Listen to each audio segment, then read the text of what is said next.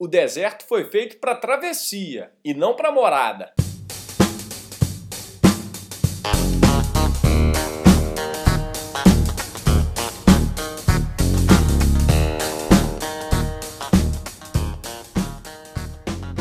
Seja bem-vindo ao EnconstruCast, o podcast do Enconstrução. Meu nome é Hernani Júnior e eu estarei aqui com você semanalmente para compartilhar dicas, histórias, insights, aprendizados e a construção de alguém que ainda está no caminho do sucesso. Porque eu ainda não cheguei lá, mas vou chegar e quero você lá no topo, junto comigo. Bora construir?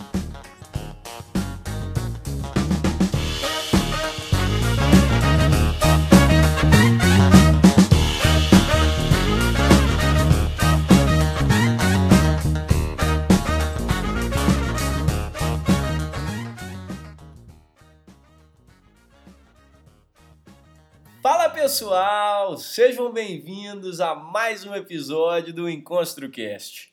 No episódio de hoje, eu vou falar sobre um assunto que para muitos não combina com sucesso.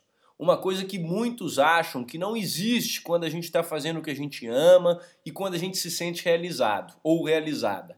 Os desertos, aqueles momentos que não são fáceis, aqueles dias que nada parece dar certo, aquela semana que você quer jogar tudo pro alto Sim, isso acontece quando você está fazendo o que você gosta também. Isso também acontece quando você ama a sua rotina. E isso faz parte da nossa construção.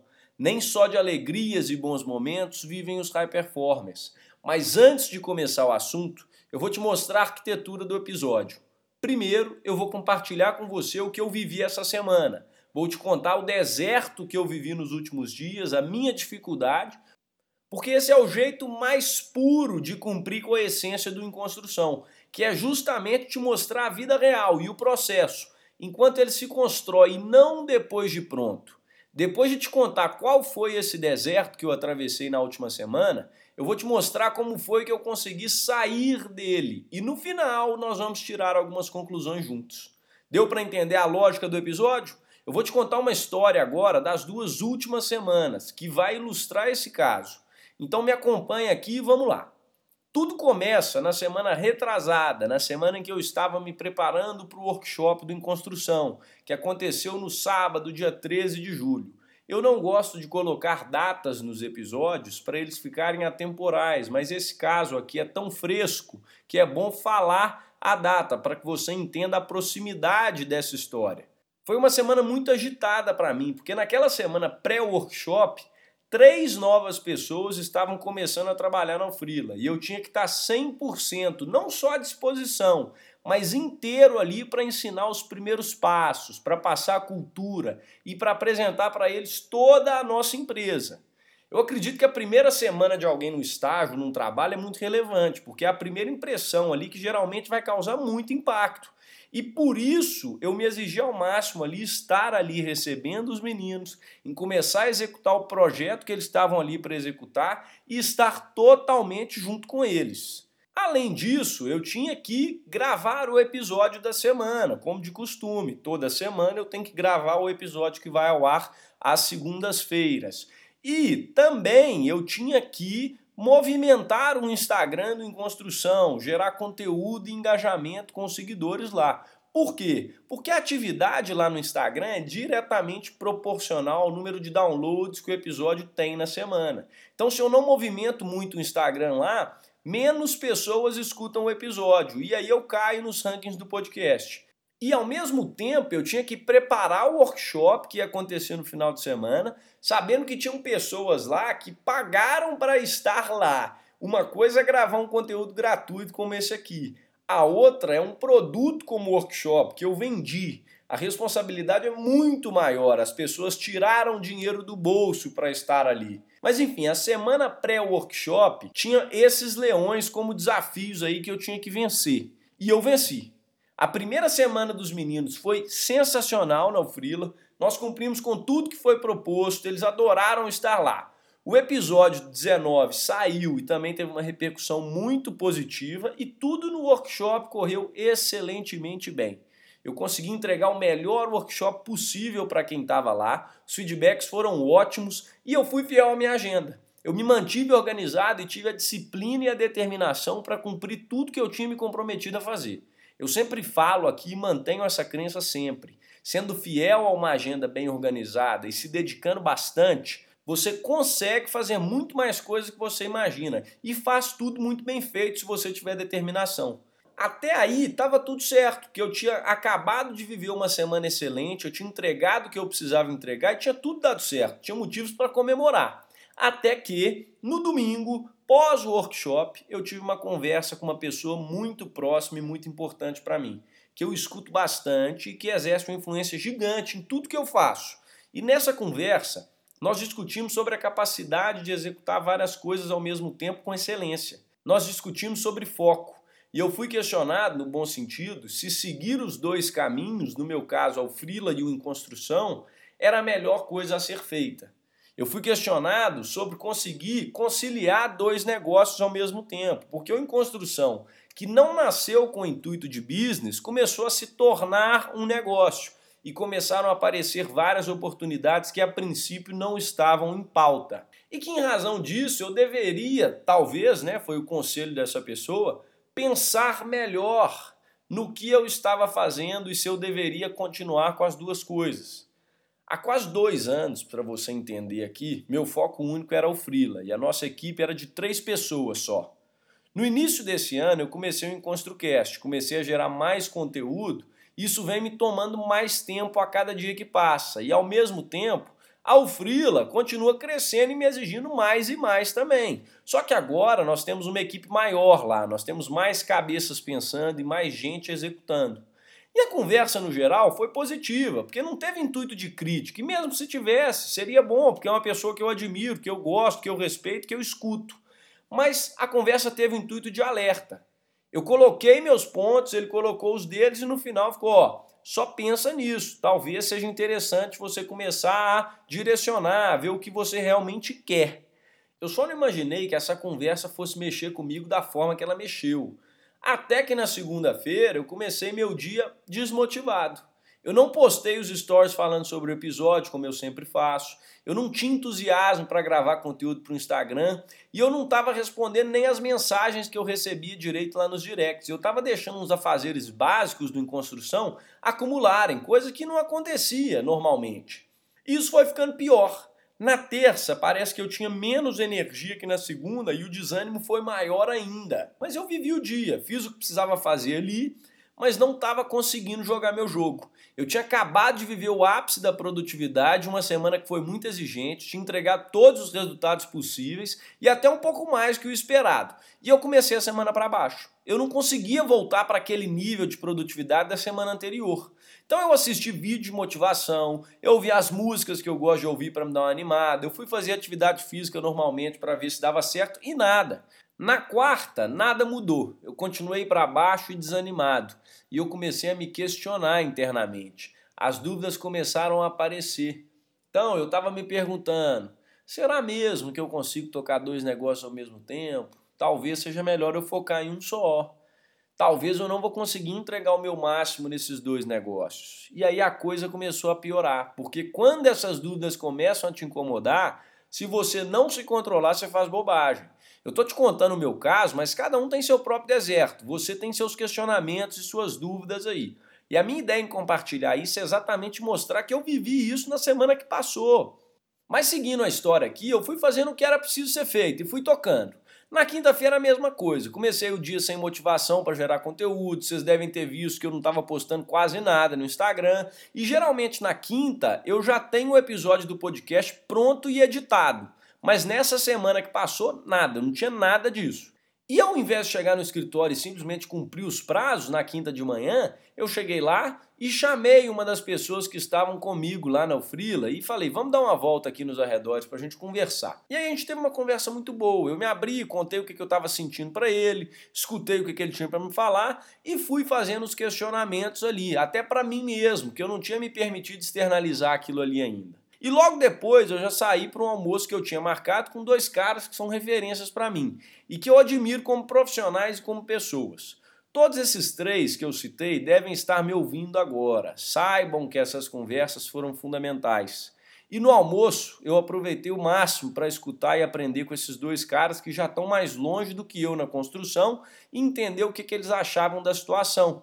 Então compartilhei o que estava acontecendo, contei a semana e escutei bastante ali. Muitas vezes, quando você está no centro do furacão, você não enxerga o que está ao seu redor e a visão da pessoa de fora sobre a coisa ali, às vezes é muito melhor do que a sua. E apesar de já saber de algumas coisas, você esquece, acaba se perdendo. Então eles falaram comigo, Hernani, Pode ficar tranquilo, você não é o primeiro cara a tocar dois, três, quatro negócios ao mesmo tempo, não. Tem gente que toca dez ao mesmo tempo. Você não é o primeiro, calma. E outra coisa que eles falaram foi: Hernani, na semana passada você conseguiu tocar os dois negócios muito bem, você acabou de contar pra gente. Não mudou nada de lá para cá. Só que eu não estava enxergando isso. Então eu saí do almoço muito melhor do que eu tinha entrado, trabalhei a tarde toda, li um pouco à noite e fui dormir.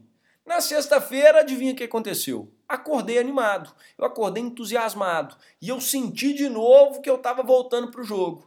Fui trabalhar cedo, minha cabeça voltou assim a atentar para os insights ali, então eu já estava sentindo que eu estava no fluxo, que estava fluindo de novo, e eu já estava até começando a gerar conteúdo de novo. O dia foi ótimo. Fiz tudo que eu tinha que fazer e até mais um pouco. Cabeça estava mil novamente e acelerada como sempre. E esse foi o breve resumo desse deserto que eu passei nessa semana. Pode parecer simples para você, mas foi um deserto de dúvidas, de questionamentos internos, de falta de entusiasmo e de ânimo para fazer as coisas mais básicas do em construção. Eu não estou aqui para comparar as dificuldades ou as tempestades. Cada um tem as suas, na sua individualidade, no seu interior aí, e não cabe a nenhum de nós ficar comparando os problemas, e sim resolvê-los. E o que eu quero te mostrar com essa história é que é super normal ter esses dias. É normal ter semanas difíceis, é normal ter momentos em que você vai se questionar. As tempestades vão existir, porque fazem parte desse nosso processo. No rain, no flowers. Eu já falei isso aqui algumas vezes. Mesmo se você ama o que você faz, mesmo se você se sente realizado com aquilo, o mar vai ficar mais agitado em alguns momentos. A sua obra vai ser embargada por alguns dias. E pode ser que isso aconteça logo depois do ápice de um momento de alegria, de emoção e de conquista. Comigo foi logo depois de uma das semanas que eu mais produzi até hoje na minha vida e que eu mais entreguei e gerei valor. Talvez justamente por isso, por ter me sobrecarregado na semana passada, é que isso aconteceu, mas acredite, eu tentei todas as técnicas de recarga de energia e automotivação possíveis e não resolveu. Então o que, que você faz nesses momentos? O que fazer e não fazer quando se está no meio do deserto? Quais foram as lições que eu tirei dessa semana? Aqui eu vou compartilhar as que eu identifiquei.